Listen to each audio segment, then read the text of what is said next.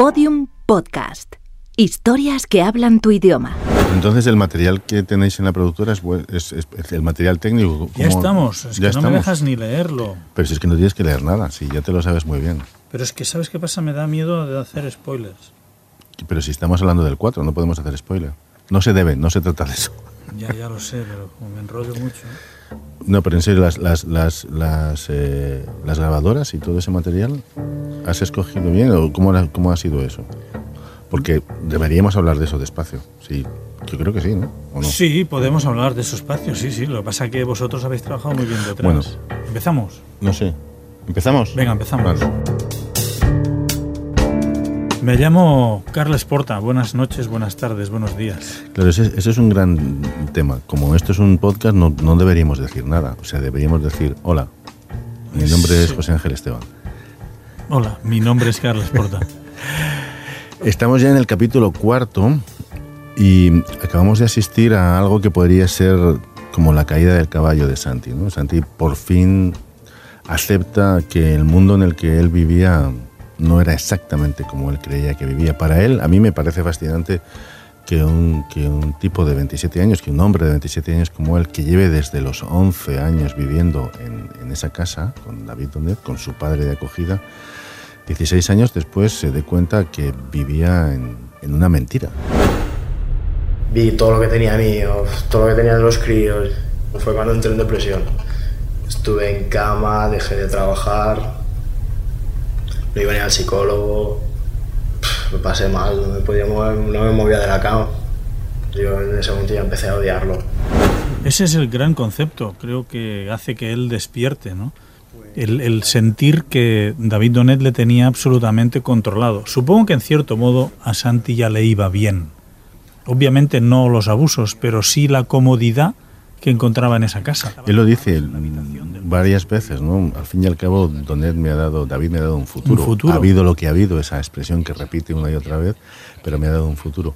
¿Cómo, cómo o cuánto justifica, por decirlo de alguna manera, eh, Santi eh, en su pasado todo lo que le ha ocurrido? Es decir, ¿cómo insiste o cuántas veces insiste en que él venía de una familia desestructurada, No, destrozada? Santi tiene un shock. Él, yo creo que cada vez más, y, y es curioso porque con él hablo con mucha frecuencia. ¿Y cómo fue la primera vez que, que- que lo encontraste? Bueno, es, es un, es, un- en un barrio de Lleida. Él tiene un despacho mm, pequeñito donde tenía, donde tiene, vamos, la- las cámaras de seguridad y los extintores. Me recibió allí y fue un chaval súper amable. Le vi con mucho miedo. No había hablado con nadie más allá de... No, esa es otra cuestión. En este caso, mm, a mí me, me- me llena de satisfacción como periodista, pero me entristece mucho como persona. Este chaval, Santi, había hablado con su psicóloga, pero no le hablaba de esto. Hablaba de sus depresiones y de que se encontraba solo y cosas así. No le habló de esto nunca. No habló nunca de esto con sus abogados, porque era obvio lo que había en las imágenes. Por lo tanto, él no lo exteriorizó, no lo sacó. No le puso palabras al dolor Y tampoco lo habló con el juez ni con nadie. El juez, eh, cuando hacía los interrogatorios previos al juicio, era muy seco, muy preciso, sin querer ir lejos. Si no querían mancharse más allá de lo estrictamente Sí, necesario. bueno, supongo, ¿no? pues ya tenían suficiente. Es que las imágenes eran una prueba terriblemente contundente. Esa fue precisamente la, la prueba que utilizó, digamos, Héctor para intentar romper, en el mejor de los casos, eh, en el mejor de los sentidos, quiero decir, a, Santi, cuando, cuando le enseña las, las imágenes, él, Héctor cuenta, él llega, Santi llega muy seguro, viene con su novia a la comisaría, está ahí enfrente de mí y de repente ve las imágenes y se rompe, ¿no? Pero es que mm, Santi no se imaginaba, cuando fue a la comisaría, Santi no se imaginaba que eso estaba grabado, que todo estaba grabado. El policía Héctor, después de ver las cintas, comprueba que en la mayoría de ellas sale Santi. 70% de las cintas son con Santi. Y eso es lo que, sin quererlo Héctor, porque tampoco, claro, Héctor no sabía cuál sería la reacción de Santi. El día antes, o el dos días antes, Santi había aporreado la puerta, les había insultado porque habían esposado a su padre. Y ahora Santi les estaba ayudando a la policía a identificar a los niños que salían en las imágenes. Y en ese proceso de identificación, Santi se da cuenta de que David Donet se lo ha grabado todo. Todo es una. Todo. Él, él dice le pertenecía, me tenía controlado. Lo dice una y otra vez Claro, constantemente y- es- y, encuentra muchas metáforas para decir exactamente Y lo eso sí que ¿no? le remueve de arriba abajo, le da la vuelta. Se da una circunstancia que no hemos contado en el capítulo, que es que en, en una ocasión una de las novias de Santi encontró una cámara oculta. Claro, porque tenemos que recordar que el negocio, uno de los negocios de, de David Donet para ganarse la vida era instalar cámaras en- de seguridad en, el- en los pueblos de al lado, etcétera, En, etcétera. y en empresas, etcétera, etcétera. También Pues- las había instalado dentro de la casa, pero no para vigilar. Pero es que ayudado por Santi. Lo que pasa es que Santi le ayudó a instalar la cámara de la puerta, por ejemplo, la que hemos contado en los capítulos anteriores, que cuando llegan y tocan el timbre hay una cámara de seguridad fuera. Tenía una cámara en el rincón donde se veía quién llamaba al timbre. Y estaba claro que con el momento que tocáramos ese timbre, eh, la persona que estaba dentro vería quiénes somos. Y luego colocaron un par de cámaras de seguridad en las habitaciones de abajo y una novia encontró una cámara de, de- escondida en la habitación de arriba, en la habitación de la cama. Y, y Santi se cabreó con Donet y le dijo, oye, ¿qué, qué pasa aquí con esta cámara? Y Donet le dijo, no, no, no, si esta es para controlar a los niños, que ya sabes que a veces nos roban y se meten en todas partes y así los puedo tener controlados, pero no pasa nada. Y entonces Santi le dijo, como vea otra cámara en esta habitación, me voy de casa. Claro, porque Santi sospechaba que no era una cuestión de seguridad, sino mm, o no de vigilancia, sino de apropiación, ¿no? De, Seguramente- de posesión, ¿no? De deseo, porque ¿Sabes qué pasa? La encontraron en un cajón, no estaba instalada. no estaba instalada, pero estaba el agujero y el- no lo el- vieron el agujero ese día, no ese lo vieron. momento, ¿no? Vieron la cámara en el cajón, se olió algo, la novia también, pero como la cámara estaba en el cajón y el otro les dijo, no, no, la tengo preparada por si los niños nos roban, bueno, pues ahí le- les convenció con, con el argumento, ¿no? O quisieron convencerse porque siguieron subiendo y nunca más se dieron cuenta. Y el día que Santi va a la policía a ayudarles a identificar niños y ve todas las imágenes de sus novias, eso yo creo que le desmontó ya de por vida. Ahí hemos hecho, hemos borrado los nombres para que no haya ningún tipo de, de- de problemas con eso, pero no hemos borrado en absoluto, sino todo lo contrario, la rotunda explicación que, que aporta Donet, que lo hace por amor. Lo hace porque quería estar presente en esas relaciones de Santi con sus novias que significaban que él definitivamente quedaba aparte. Supongo que la gente lo interpretará muy mal si yo digo que éramos una familia, porque claro, esto no, no lo verán con buenos ojos, pero es la realidad.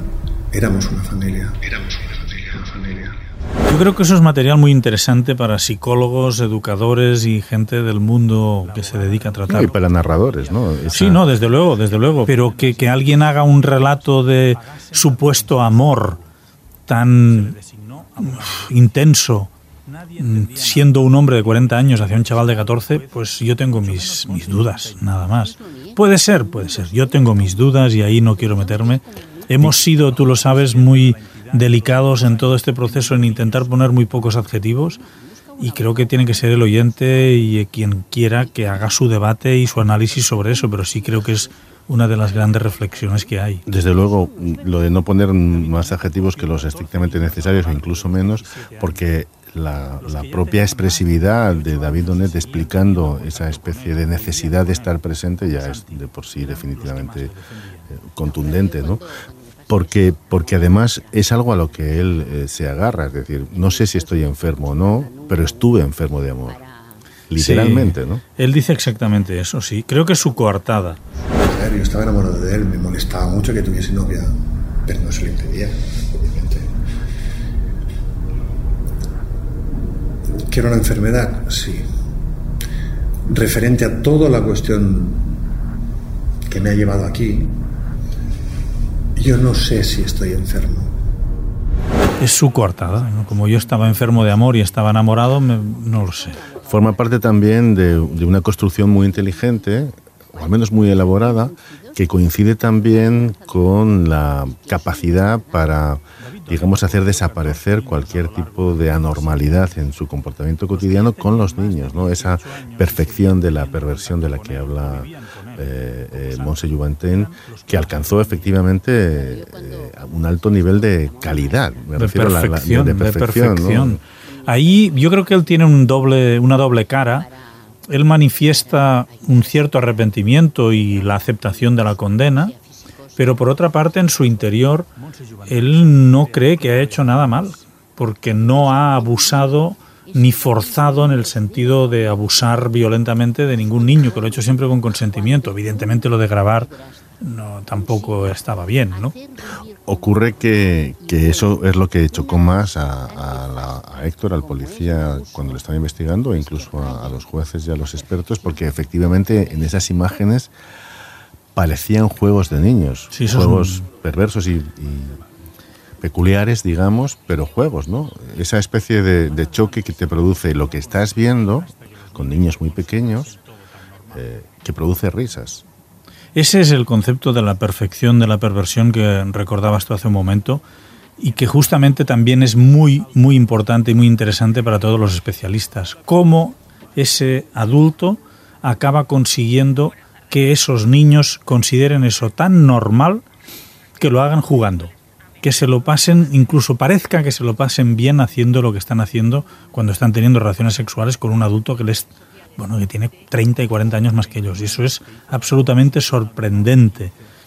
Y cuando lo ve Héctor, eso le deja bloqueado, porque yo creo que las películas y, y, y, los propios dramas nos preparan para imágenes muy punzantes, con mucha sangre, con dolor, pero no para imágenes que tienen esa contradicción tan bestia en sí mismas. Es decir, ver un niño que es la pura imagen de la inocencia, teniendo sexo con un hombre de metro noventa 100 kilos de peso, con un barrigón impresionante y que además tiene 40 años o más.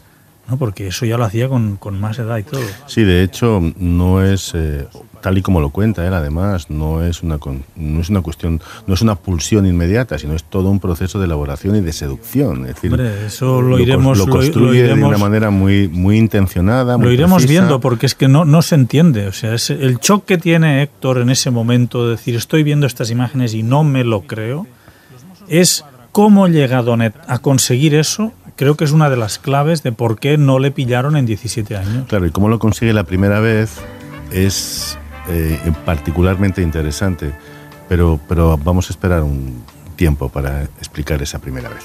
Muy bien. La próxima entrega. Todos los episodios y contenidos adicionales en leyamabanpadre.com. Síganos en Twitter arroba leyamabanpadre y en facebook.com barra le llamaban padre.